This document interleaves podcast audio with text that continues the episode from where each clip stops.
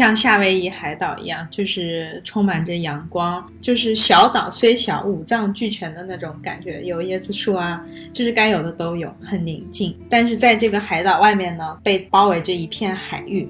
然后那个海域更远的地方呢，是一个。嗯，比较喧哗的，比较内容很丰富的那样的一个世界。但是呢，我就是在这个小岛上，我跟那个内容很丰富的大世界之间隔着一片很清澈的海域。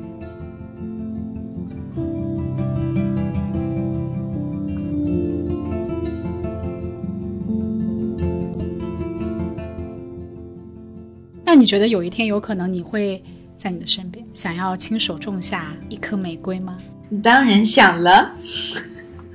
哇，你这个比喻很好。当然会，那是一个很好的状态。但是我觉得是，就还是挺困难的吧。如果真的发生了，那就会觉得很感激，是一种恩赐。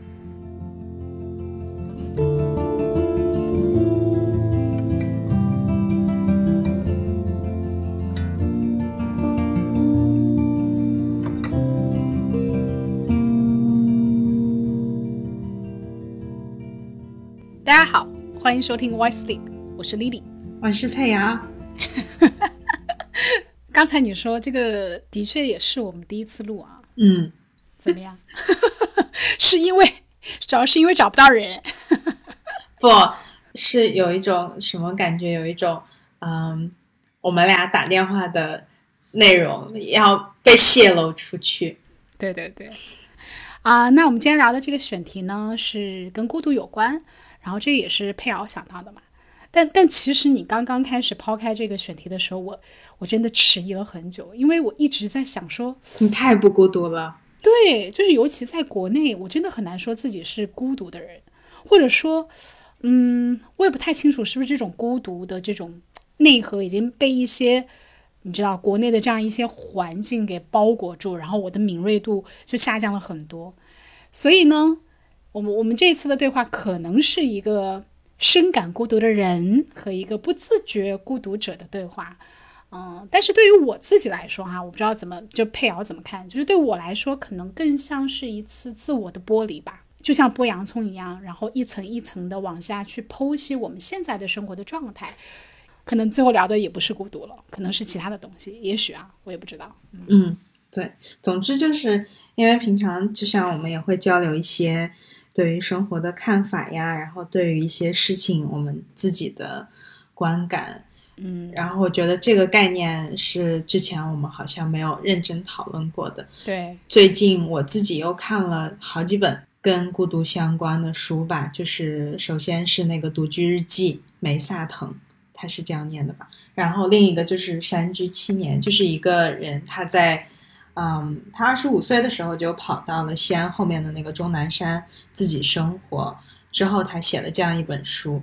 嗯，包括再加上可能就是为什么最近我自己对这个话题比较有感触。不是，就是我觉得主要原因不是说因为我生活在国外，然后跟比较熟悉的环境剥离，更多可能还是疫情，因为这个荷兰的疫情从三月份开始到现在还没结束，甚至现在第二波比第一波还要严重，所以我就是自己居家隔离这样的生活已经进行了七个月的时间，所以这是一个我每天都需要面对的一个日常，嗯，就觉得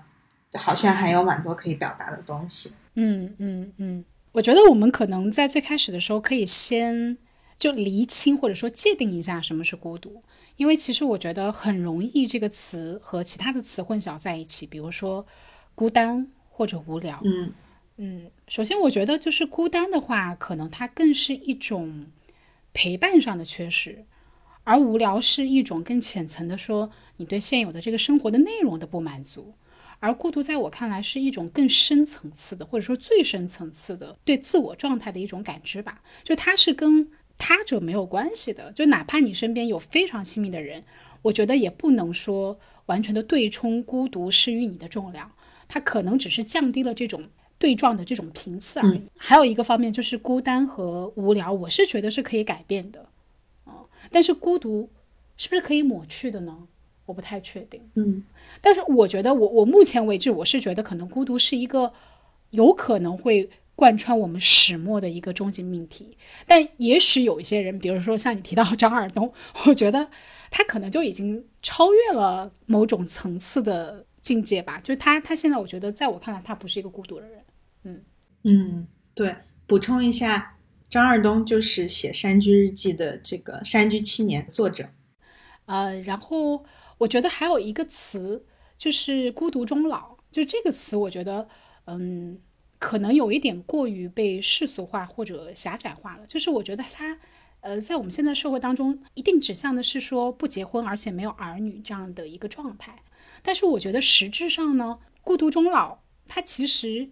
就是一个必然吧。就是我们的成长的经历和我们的价值凝练，注定我们不可能遇到和我们百分之百契合的人。就我，我们只能说，诶，在某一个维度上，这个人跟我非常的投缘，非常的懂得。但是可能只有在那个维度，或者说某一个瞬间，我们被照亮了。但其余大部分的时间，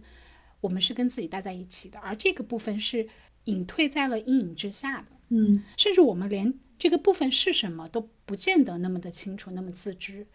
而他们可能是散落在每一个角落，我们朦朦胧胧的可以感知得到，但是你很难去描述清楚是什么。这是我对孤独的理解和界定吧。嗯，佩瑶觉得呢？呃，简单归结的话，可能在我这儿是有三个概念。首先就是孤单，它是偏贬义的，嗯，基本上跟你的认知一样。我觉得这就是一种没有人陪的时候你自己的一种状态，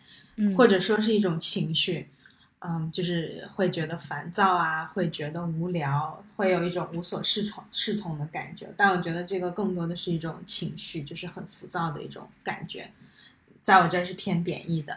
嗯，然后呢，独处我觉得是一个比较中性的一种感觉吧，就只是生活状态的描述。对，就只是你自己跟自己待着而已。最后就是这个孤独，我觉得它就是一种对于存在状态的一个挺客观的描述。在我这里呢，这个“孤独”这个词呢，其实是偏褒义的。开头的时候你说到说，可能一个很孤独的人跟一个不怎么孤独人之间的对话，可能大家听来好像呃会引起一些同情，但是在我这儿，我反而会觉得这是一种，就是很好的描述，就是一个一个褒义的一个东西。嗯，因为我我自己是一个很怕麻烦的人，我很害怕那种喧喧嚷嚷，然后那种浑浊不堪。你自己跟很多人很多事儿都粘在一起，嗯嗯嗯，所以我觉得就是孤独的一个状态，是我自己比较喜欢的一个状态，就是会觉得很很舒服、很亲近，嗯，甚至可以说是一种比较理想的境界。包括你刚才提到那个孤独终老，我觉得就是在我看来这是一个非常好的归宿，因为我觉得这个家庭怎么讲，就是很多时候他完全。就是不由你掌控，你很，就是你没有办法预测，你组建一个家庭，将来你会陷入的是一个什么样的境地，就是不一定是所有的就是这样的一个关系都会给你一个很好的归宿。我很害怕，我到了老年的时候还被牵扯在在很多的就是人情世故里面，就觉得，哎呀，就是连闭眼之前都没有办法得到一份清静。所以我觉得孤独终老就是未必不是一个好的，未必不是一个好事。对，就是，但是也不是说我要刻意去追求这个状态，就是讲说，嗯，如果有这样的一种可能性，我不会把它归成一种很很坏的结果吧，就是什么都顺其自然。但是如果这样也未尝不可。嗯，我觉得听起来你对孤独的这个积极的界定，并不是说。他没有负面能量的时候，因为你说孤单的时候，那个那个消极，它它其实是陪伴的是一些情绪的东西。嗯，但是孤独，我觉得很难说用某种情绪去界定。而你说到的积极，也不是跟情绪捆绑的，它是一种复合的状态。嗯，对，没错。佩瑶自己说自己很不喜欢，就是在熙熙攘攘的人群当中哈。那你觉得孤独，它是不是跟被他人理解的这种渴求是？有必然联系的，嗯，就我我不知道，就是因为我觉得，就是被理解，尤其是被他人理解的这种迫切感，可能是跟你自己对孤独的这种感知力还是有直接导向关系的。就我个人呢，似乎不太对，就是不被他人理解这件事情所困扰。嗯所以我如果从这个维度来说，我我是觉得自己不太孤独了。嗯我不知道你你你有没有那种很希望被他人理解，或者不被他人理解的时候，你感觉很困扰的时候。嗯，我我就是诚实的想了一下这个问题，我觉得 可能大部分时候我确实就是不是很在意说有没有被理解，但是如果这个人对我来说是一个很重要的人，嗯如果我发现我被误解了的话，我觉得我还是会比较伤心。嗯嗯但是这个重要的人，可能在生活里面就是屈指可数的几个人吧，所以绝大多数情况下我都不是很在意。当然了，也不是说，哎，只要你是我亲近的人，然后，哎呀，我觉得你不理解我，我就要伤心难过，也不是。可能就是在一些很核心的观念上面，如果我发现我们是很亲近的人，但是这个时候可能我被误解了，还是会难过和委屈。嗯，但是可能就是首先很少的人，然后在这很少的人里面又只有很少的事情，嗯，会让我感觉到困扰。嗯嗯嗯，明白。对，而且我想到一个点就是什么呢？呃我界定的那个亲密的关系的那几个人以外，就是如果被其他人误解，我反而有一种特别高兴和释怀的感觉。就反正我也，反正我也不太在意，然后你把我误解了，那更好。我就是就划清界限。对对，反而就觉得如释重负，就更没有必要嗯解释什么那种感觉，会有一种轻松的感觉。但是我觉得那种孤独感，就是说，如果你被一个跟你是很亲近、很亲近的人，然后你觉得他在你某一刻的时候，你觉得他一定会理解你，然后但是当你 reach out，就是当你去尝试连接，然后去叙述的时候，你发现你并没有得到你期待中的那个理解，那个期待被落空的瞬间，我觉得还是会就是比较孤独的感觉的，嗯就是很重要的人和很重要的事情。你呢？一样的，一样的，一样的。嗯，但是呢，我会觉得，如果在这一个点上我不被我那么亲密的人所理解，它可能是一个很核心的东西哈，我会非常愤怒。我就想说，你都你都这么了解我了，都都就是我们都到这个份儿上了，你你居然在这一点上没有跟我达成共识，Come on！就就我很想那一瞬间把他拉黑，你知道吗？咱们打一架。但是我不会觉得孤独，是因为我觉得一定还有理解我的人，就是在这种最底层的价值上，所以我我我是觉得还 OK 啦，就是不会有那种非常悲怆的那种 孤独感，嗯还好，嗯嗯。嗯除了提到被他人理解的这个因素以外，我觉得还有一点就是刚才我们也提到了孤独和孤单的区别嘛，就是我觉得不可否认，就是说孤独这件事情，这种很强烈的感知，它有些时候也是会被孤单激发出来的，就是它可能是跟一些特定的环境是有直接关联的，比如说你现在的状态，刚才你描述的七个月，嗯可能也在家里也没见什么人啊，嗯 就可能都是同事什么的。嗯然后你在阿姆这座城市也是生活了一年了，对吧？我我记得。嗯，超过一年半。那我觉得虽然也算是你相对熟悉的环境，无论是工作还是生活的节奏，也有自己当地的一些朋友，但你有些时候会不会觉得自己跟当下的这个环境有一种不太真实的、很模糊不清的那种连接感，就是或者说这种连接感很弱，嗯会不会有这种感觉？我懂你说的，但是其实我觉得这个的主要来源，呃，不太真实的连接感的主要来源，其实我觉得就分为两个层面吧。第一个层面，我觉得首先是从学生身份到一个工作的人的身份的一个转换，我觉得就是，哎呀，不是那么快就能就能完成的。嗯因为毕竟你之前是学生的时候，就是在一种集体生活里面，尤其像我之前念书的那个地方很小，基本上你就感觉在一个村儿里一样，你每天饿了都不用做饭，同学家有饭你就去同学家吃饭，然后大家都在一起学习啊、喝酒，然后突然一下你到了一个就是只有你一个人的地方。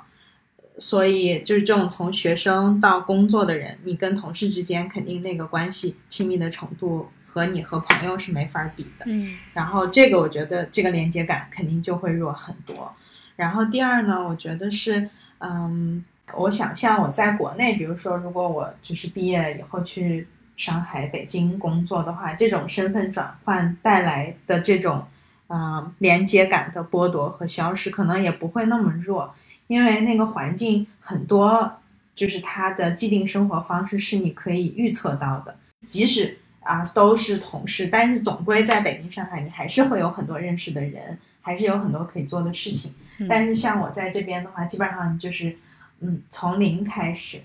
就相当于生活一下子给了你一个无限度的自由，但是这个自由可能未必是你。嗯，一下子可以承受得了的，就是当你真的所有你的生活，你自己是谁的主体性，这所有东西都要你自己定义的时候，我觉得是会有一种 overwhelm 的感觉。嗯，就是相当于，呃，你没有了，嗯，他人，没有了他者，没有了很多事情的一个基础上面，就让你从零开始定义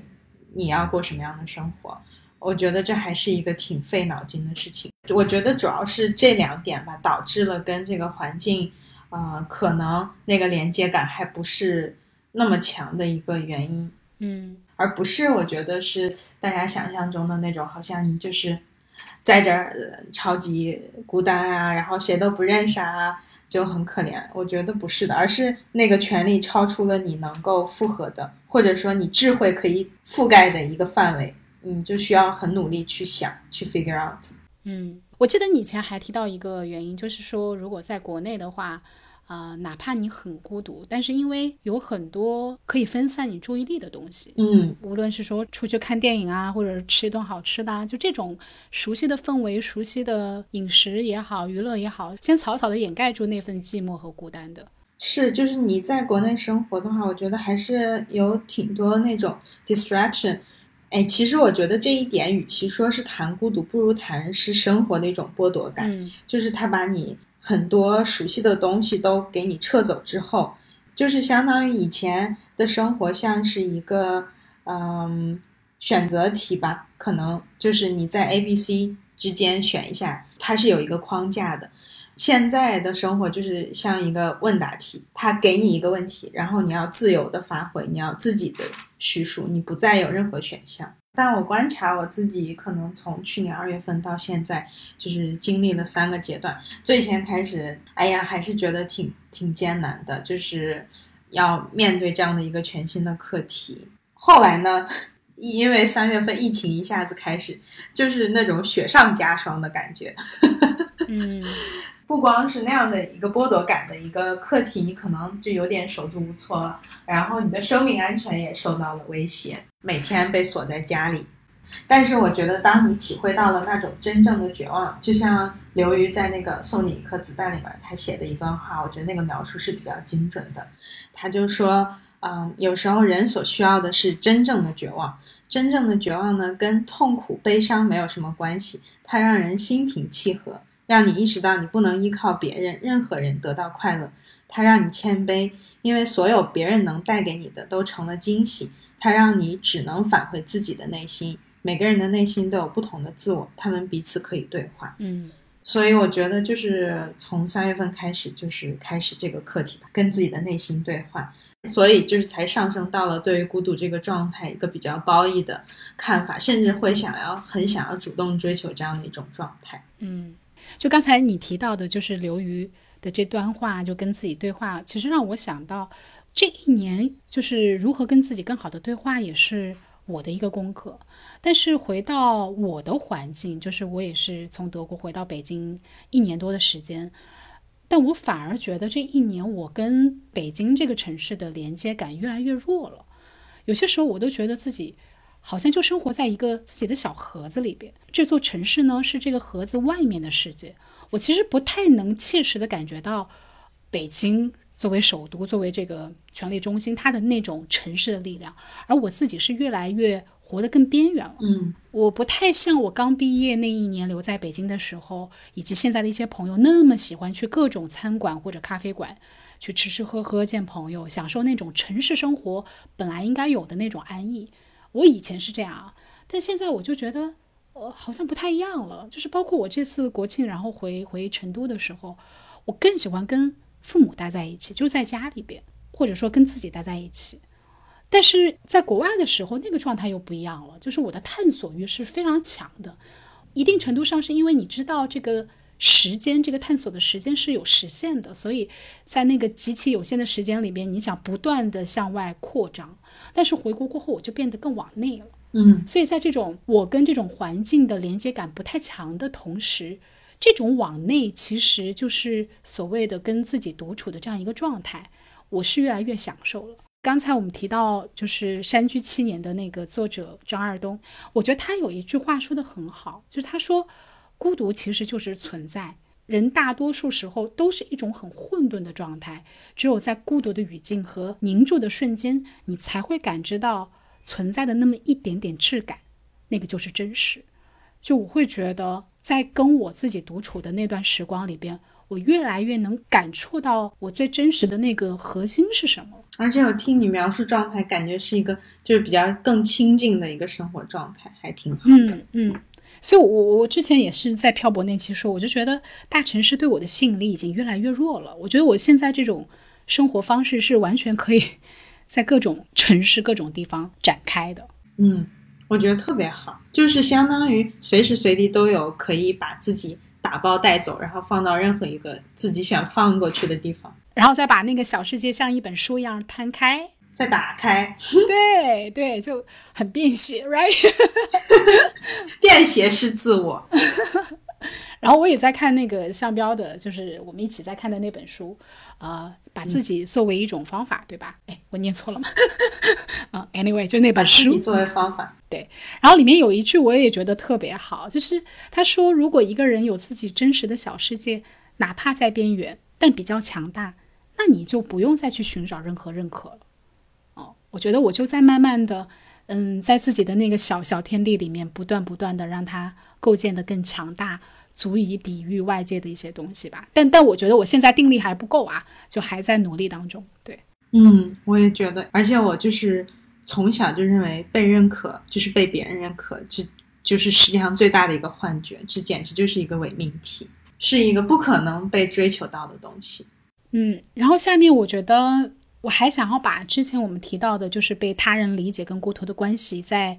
延展开一点点，就是把被理解这个词再延展开。我有些时候也觉得，就是可能我们的孤独感是来自于有时候我们自己不被自己理解。怎么说？就是一种很自我混沌的这种生活的状态，或者说你的价值取向不够明晰，你看不清自己的定位在哪儿，所以才会很轻易的被大众的意识或者。被他人的认可这种洪流给带走，然后在这种被推推搡搡，然后往前赶的路上，你又突然觉得，哎，好像有什么不对，然后不知道，哎，我应该进还是退，甚至可能也自觉无路可退的一种状态。所以，嗯，怎么说呢？就是有种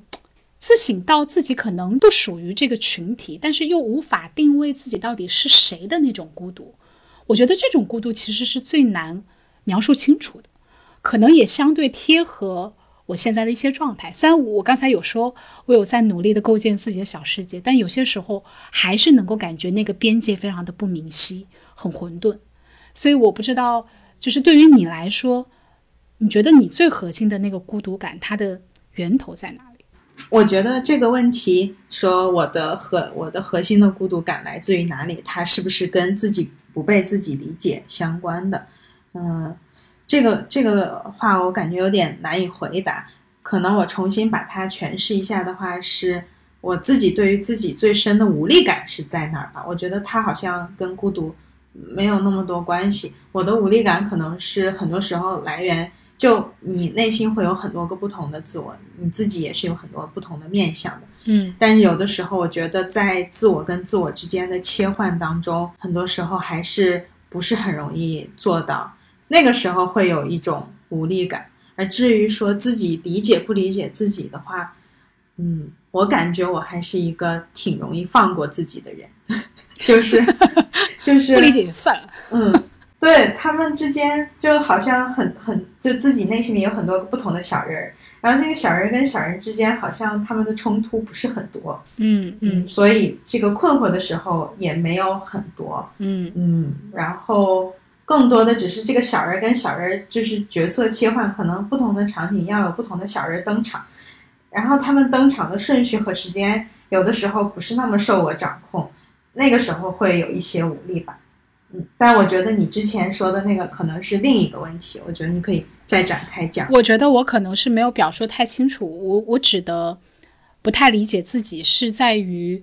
你没有很好的给自己定位，就是。你到底是谁？你到底想要什么？你跟他人的关系是什么？就是你还没有找准自己在这个世界上的一个位置的时候，那个时候的你是非常挣扎的，以及我相信我们每个人大半部分的人生都是相当挣扎的，都是在寻找这样一个命题的答案。所以我觉得在那一刻，我们没有厘清自己的时候，始终是孤独的。嗯对于我来说，这个可能才是我孤独最核心的问题所在，就是我还不确切的知道自己是谁。嗯，对，而且我觉得你那个点说的很好，你就说像张二东这样的人，他看似很孤独哈，看似就是在山里嗯自己待着，跟几个鹅，然后每天种菜、做饭什么之类的，看起来很孤独。但是我也觉得他一点都不孤独，他可开心了。他选择了那样的一个生活方式，然后那个生活方式本身给了他一种自满的状态，非常自得其乐。对对对，跟自我跟自我相处之间非常的非常的融洽。然后我觉得那样的状态就是还挺圆满的。对，我觉得他已经是得道之人了。我包括我看他的文字，他就说，嗯、呃，我有点忘记原文，他大概的意思是说，就是他在山中散步，然后走一走，一阵凉风袭来，或者看到某一片云，然后他都觉得这种大自然就是对他存在的一种回应，而这种回应就给他无比的快乐。嗯，我觉得那个境界太高了。嗯对，就是我我我不敢断定说他一定找到了他的一个 inner peace，但是我敢说，绝对是在这个生活的间隙里面，就是找到了一种相对来说更宁静、更安宁的一种一种力量和状态吧。嗯然后我觉得那个东西是在滋养着他的，我觉得还还蛮好的，嗯就他找到了他的一个位置。嗯嗯，所以刚才你有回答那个问题吗？你自己最核心的那个孤独感到底是源自哪里？总结一下，就是我觉得我最核心好像没有一种孤独感，我是一种无力感，就是这个无力感来源于我不能让我心里的小人儿按照我期望的方式，在合适的时间和地点出场。嗯，但是好像也没回答这个问题。Anyway，我觉得有啦，有啦，有啦。那我觉得我们现在可以想一想，就是把我们的生活环境想象成一个非常原始的自然环境啊，它可能啊、呃是丛林或者是海洋。呃，你觉得你现在自己是在怎样的一种环境当中？然后你自己和你保持亲密关系的人这个之间的这个状态是什么样子的？就我看到这个问题的第一瞬间呢，我就想到了那种海岛，啊，像夏威夷海岛一样，就是充满着阳光。嗯，一个小小的岛上，就是小岛虽小，五脏俱全的那种感觉，有椰子树啊，就是该有的都有，很宁静。嗯但是在这个海岛外面呢，被包围着一片海域，然后那个海域更远的地方呢，是一个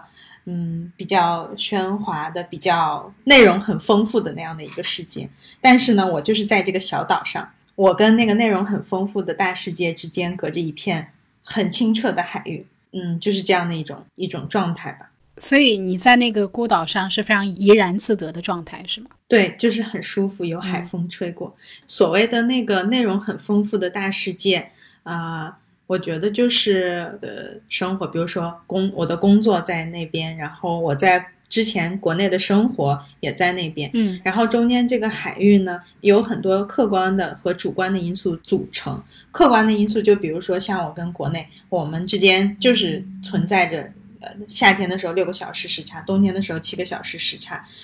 就包括现在我连微博上的那些热搜啊什么之类的也不看了，因为我觉得就 好像就是另一个世界的事情一样。嗯然后主观的话，就是好像我刻意跟一些事情会希望有一些距离感。嗯嗯嗯，对。那你的你的爱人呢？你的亲人呢？他们在哪里？在对岸吗？嗯，好像也在对岸，确定不在海里吗？就是岛上可能只有自己一个人，因为我觉得其实，哎呀，这个时候真的是非常深刻的自我剖析。其实我觉得我是一个还就是有点奇怪的人，因为嗯，看似大家对我的评价，觉得我这个人活得很真实呀，觉得我就是对大家非常的 open，然后我的想法什么之类的感觉也是，就我不会藏着掖着，我有什么情绪也是，嗯，都会表露出来。嗯但是呢，我觉得那个部分是在我给自己规规定的一个界限之外的，就在那个界限之外，我可以无比的坦诚，就是我非常的直接，然后你基本上看到的样子就是不会有任何的掩藏。但是那个界限之内的东西，可能就是那个岛上的东西，我我可能就是大门紧闭。对我也紧闭吗？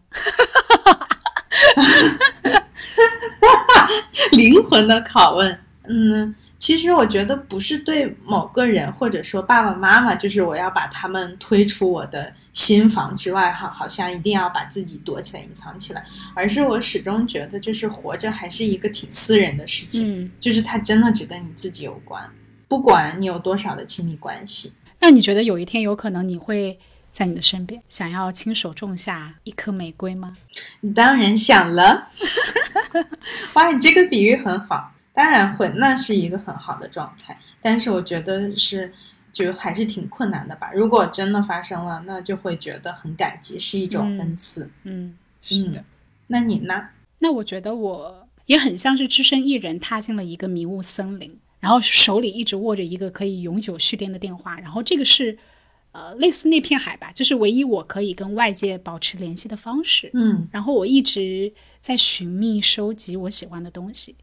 但似乎又没有任何一样东西是可以让我停留下来，跟他一直待在一起的。嗯然后，所以我就一直在这个迷雾森林里面飘飘荡荡，就是漫无目的的在游走。嗯，就很像现在的状态。嗯，真好玩儿。而且你说你手里拿着一个手机，瞬间让这个迷雾森林有一种现代感，呀，对啊，摩登女孩。就是你还是会希望，就是有联络。因为你看，我们对我们中间这个差异还挺有意思的哈，我就没有想到过这样的一个意向。因为我觉得我跟你很不一样的是，我对亲密关系的需求是比你强烈的。我觉得是，嗯嗯，无论是爱人、亲人还是朋友，就是我必须要占一样，就是维持非常嗯高质量的这种紧密的联系，对我来说就是非常重要的。但是我非常能够理解以及认同你需要有自己的一片自留地，就那个领地，我也是不认为它是可以向所有人敞开的，包括是亲密的人。嗯但是也不排除像刚才你提到的类似于恩赐这样的一个存在，它就进入到我生命的内核。对，对，提到这个海岛，我突然想到，就是呃，一两个月之前，有一天晚上，我做的一个特别有意思的梦。我自己开着一个潜水艇，我在北极圈附近的海域在环游。嗯就是在我的那个梦里面，就是城市跟城市之间的距离是很近的。就当时我开着一个潜水艇在北极圈附近，就很冷很冷。我是从荷兰出发，然后后半夜呢，我就开到了那个就是一片海域，它可以看到冰山，开就开到了伦敦附近。那个冰山就和伦敦城市夜晚的灯光交相呼应。之后呢，我又开到了香港，然后早上呢开到了那个赫尔辛基，就特别特别的冷。我在赫尔辛基吃了一碗豆腐脑和油条，然后去了一家糕点店，用蛋糕给潜水艇加了油，因为那个潜水艇就是只能吃甜点，它才能继续前行。也太可爱了。对，之后继续开，又回到了荷兰。所以我觉得那那种意象，就是你看，像潜水艇、冰山、伦敦的灯火，嗯，我觉得从某种程度上跟这个海岛它是嗯嗯相互呼应，对是一同一种感觉。对对对，挺有意思的。那刚才我们提到了海岛和内容很丰富的那样一个地方之间的一个距离，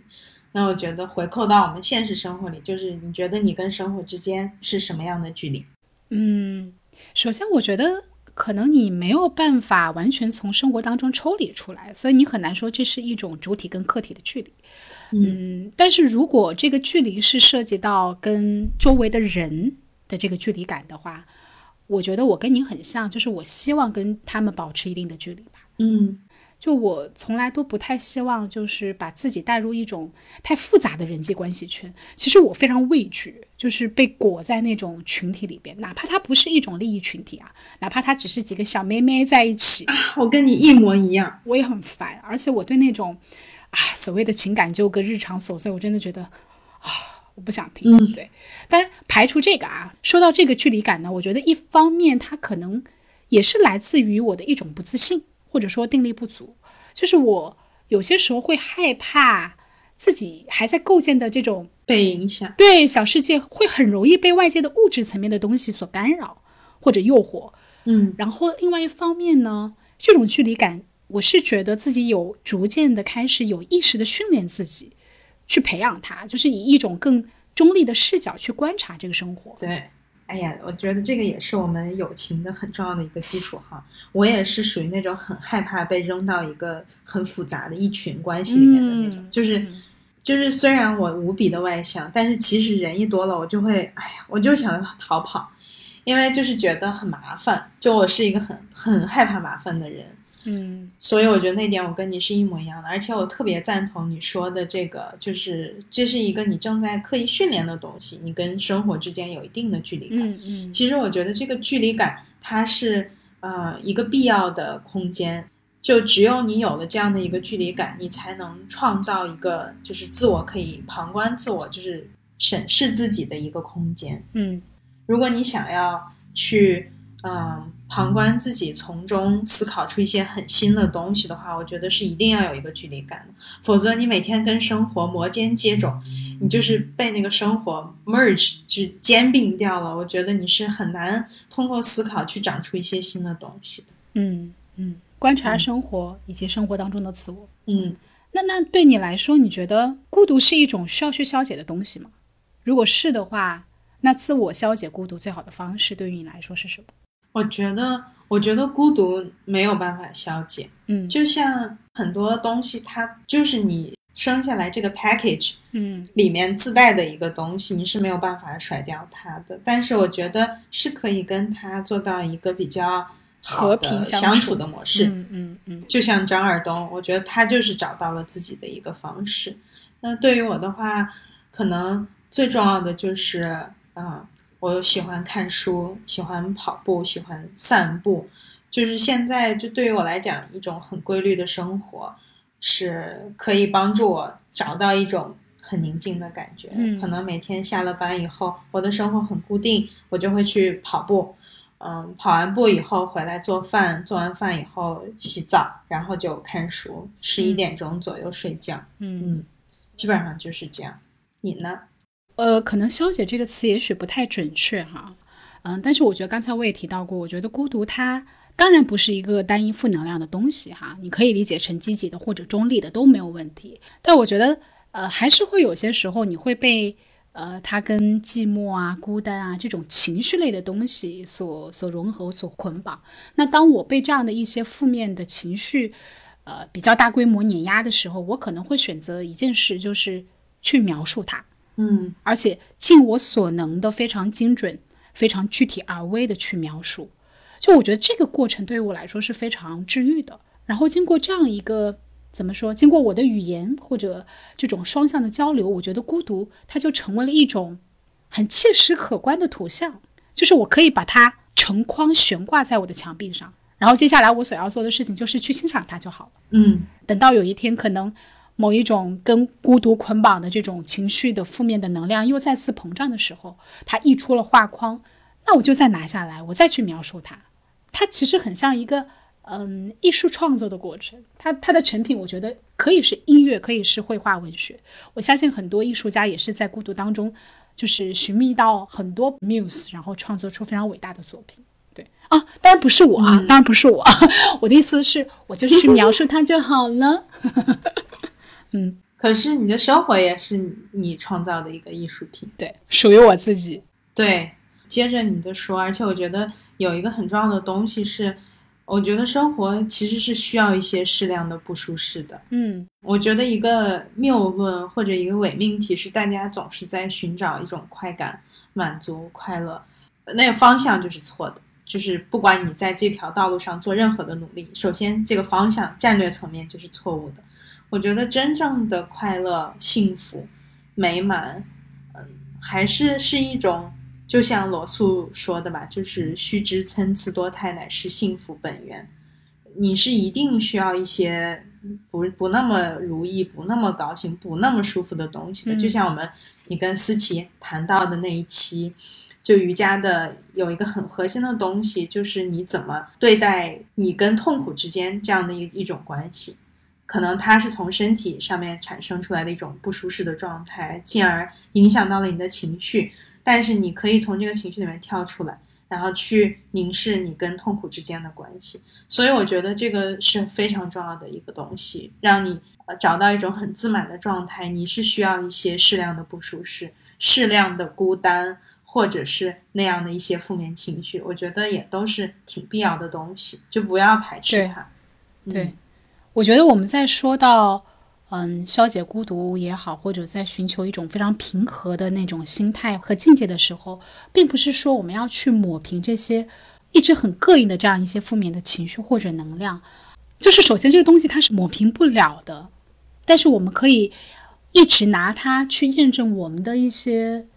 怎么说？就像一个修炼，你要一直的去验证自己的这个这个方式方法对不对？嗯，然后不断的去完善，然后去让自己找到一个更和谐的状态。就是它一直会是一个打磨的过程。我相信这个打磨可能是没有。对，我也想到了这个词。嗯嗯嗯。那你觉得你有没有一刻是非常……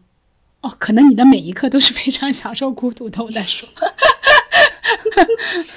这个问题仿佛是不太适用于你的，是不是？嗯，就是我想一下，可能我觉得你想问的那种感觉，可能是张二东在书里面说到的，他看到的那片云那种感觉，哈。对，就是自己和自己玩也会有的那种圆满的感觉。嗯，我觉得就是其实现在这个这个状态是逐步在这个百分比是逐步在增加的，就是说自己跟自己玩，自得其乐的这种感觉。是逐步增加的，但是我就想到了我最喜欢的某一刻的孤独，其实还不是在荷兰，是我之前在那个法国的格勒念书的时候，因为那个城市就在阿尔卑斯山的脚下，所以到了那个秋冬的时候，开始渐渐的你就能看到那个远处的阿尔卑斯山开始被白雪覆盖，然后那个被雪覆盖的面积越来越大，越来越大。有一天就是放学在回家的路上。嗯，当时就是晚霞，特别漂亮，整个天空都是粉色的。路过的车站附近只有我自己一个人，那整个一个广场。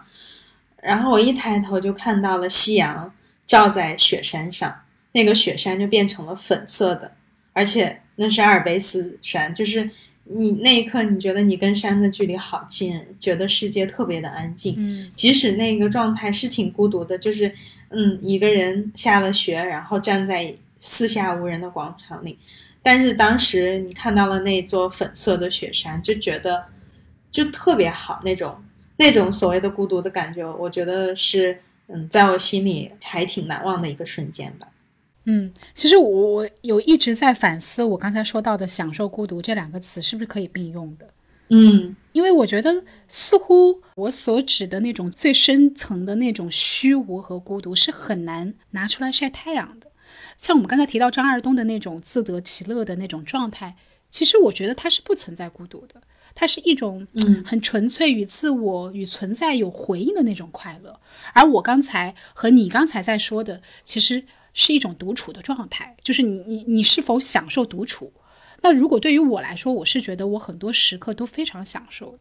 就是包括这一次。呃，我在给这个选题在列提纲和和写作的时候，我是在一个非常嘈杂的环境之下，因为周围有很多人，而且他们都在非常热情高涨的讨论说啊，孩子早教班的一些问题，要报什么班，考什么试，然后怎么抢名额，要给多少钱，就类似这样的一些事情。然后我一个人就戴上耳机，然后把音乐调到最大，就很好玩的是，我当时听的是。古典交响乐，然后放的非常大，周围所有的人，但他们的声音全部都隐去过后，他们的那种激情四溢的那种表情和动作，然后搭配古典音乐，就会觉得非常有意思，你知道吗？滑稽，嗯，很很好笑。然后我就非常迅速的进入到那个写作的状态，然后大概写了一两个小时。然后当我摘下耳机的那一刻，然后音乐停了，然后思想也暂时中断的时候，我就觉得有一种，哎，精神出窍过后突然落地的那种感觉。就那一刻，我就觉得，嗯，非常的畅快淋漓的感觉吗？对对，那种感觉就很舒服，就那个独处的状态。对，其实我觉得这个问题提出来的，呃，出发点是有一些问题的，因为你要用享受去讲孤独，你相当于有一个前提是孤独它是一个不好的东西，是一个不舒服的状态，就他们是对立的。但是其实不管是你还是我。就是我觉得我们的描述，或者说张二东那种状态，嗯，都是有一个前提是我们不把它看作一个坏事情，所以就像你说的，可能时时刻刻在这个状态还是挺挺圆满的，挺舒服的。但我觉得我跟你有一点差别，是我觉得张二多那个状态就不叫孤独。我所指的孤独是我没有给自己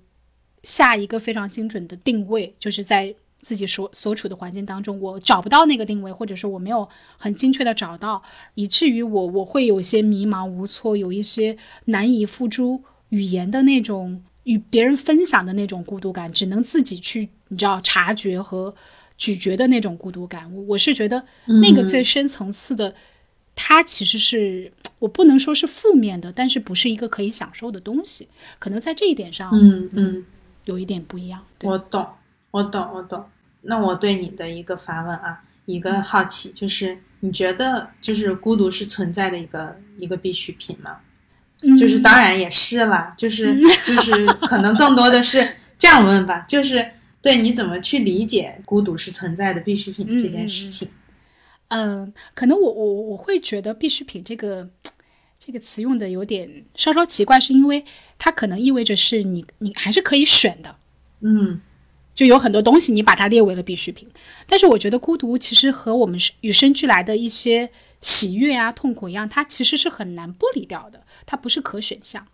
啊，当然也不是不可能啊，就是比如说你像我们刚才提到的张二栋的境界，他可能到最后，他就是可能达到一个相对或者百分之九十九的时间他不孤独的人，啊，他们已经找准了自己在这个世界上的位置，嗯。啊，可能对于大部分像我这样的人，就之所以我们还在挣扎，是因为我们没有找准那个位置嘛。所以说，可能最深层次的，刚才我提到的那个孤独的定义，它是存在的。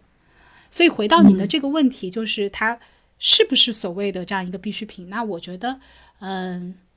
它可能是通向我们去创建那个边界清晰、陶然自得的那个小世界的一条必经的小径。我们是必须要依赖它的。对对对对对。我觉得我可以完全就是我们的逻辑是完全一样的，而且我可以在你的这个基础上做一个延伸，因为你刚才谈到孤独是通往那个小世界的一个必须要有的路径，就我跟你的理解一模一样。嗯，但是在这个基础之上，我觉得我们是需要有一个带领者的，去帮助我们去进到啊那样的一个小世界里。嗯，就是其实当我在想这个问题的时候，我就是一下子想到了最近我接触到的一套。呃，心理学的一个流派吧，它叫做 IFS，嗯，就是 Internal Family Systems，就是它把自我分隔成了几个不同的人格。比如说，流放者就是你内心里的小孩，可能他总是哭哭啼啼的，然后有很多情绪，嗯，然后呢，也有保护者，保护者分为管理者和消防员，他们的职责就是，比如说在你想偷懒的时候鞭策你，然后去。纠正你自己很多的坏毛病，然后或者是在很紧急的情况挺身而出，帮助你解决很多问题。嗯，但是除了这两个嗯 categories 以外，还有一个他强调的一个最重要的，就是有一个真我，或者是说有一个智我智者的存在在你的身体里面，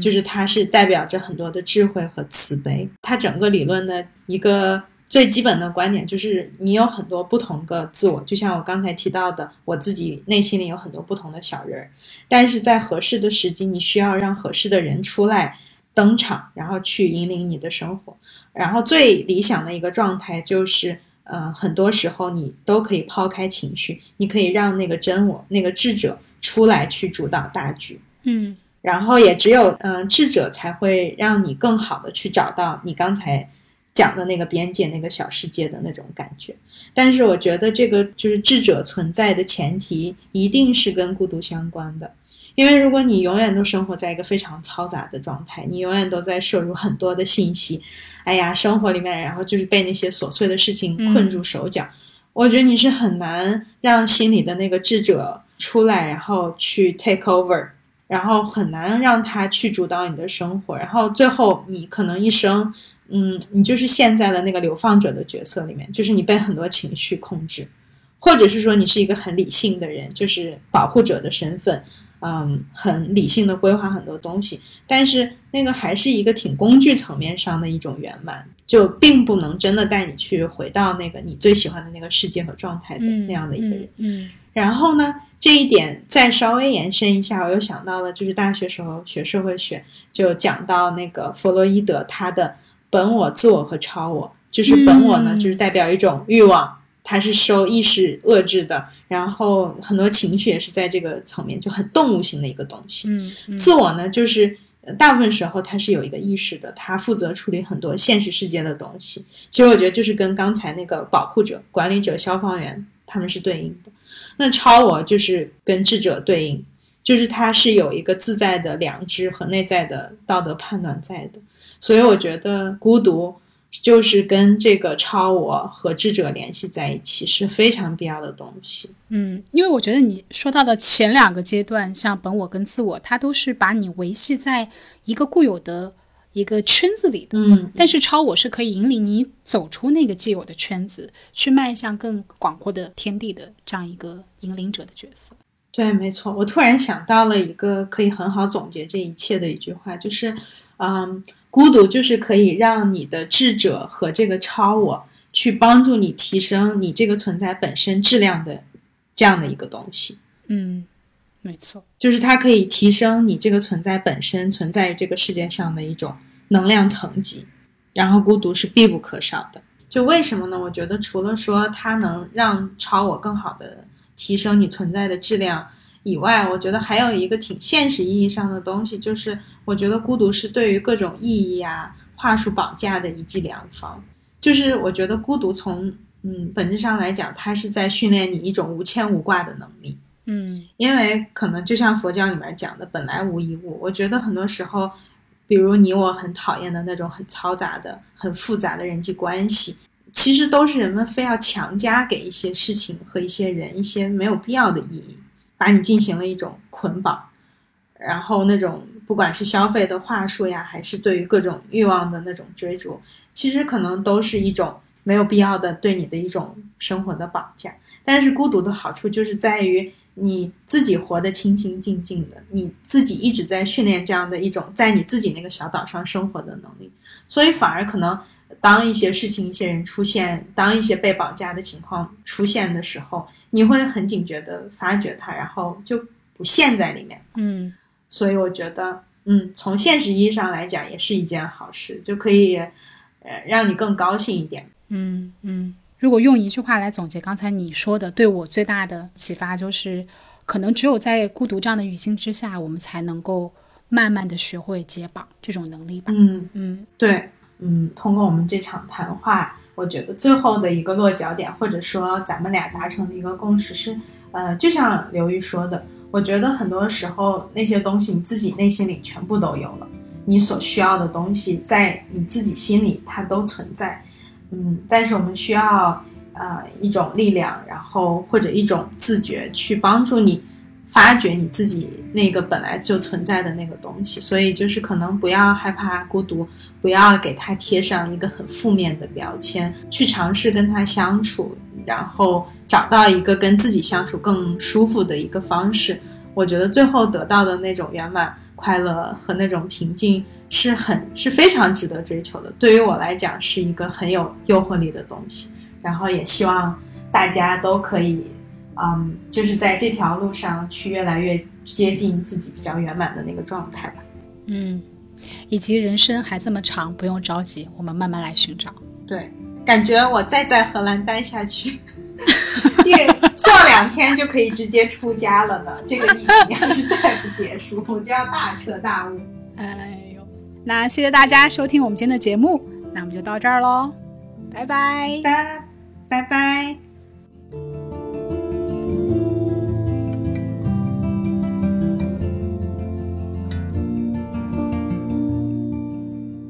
Why Sleep 是由两个在世界各地不停漂泊的女孩主持的电台节目，主打跨文化视角下的自我审视与发问。在这里，你可以听到我们横闯东西的有趣故事，共同经历的成长困惑，小众职业的丛林法则和少数群体的多元发声。我们的电台节目已在所有播客平台上线，并同步开启了微信公众号，搜索大写的 Y Sleep 就可以关注我们啦。如果你有感兴趣的话题或问题，还可以通过邮件联系我们，think loud 二零一九 at 幺二六点 com。那我们下期见喽。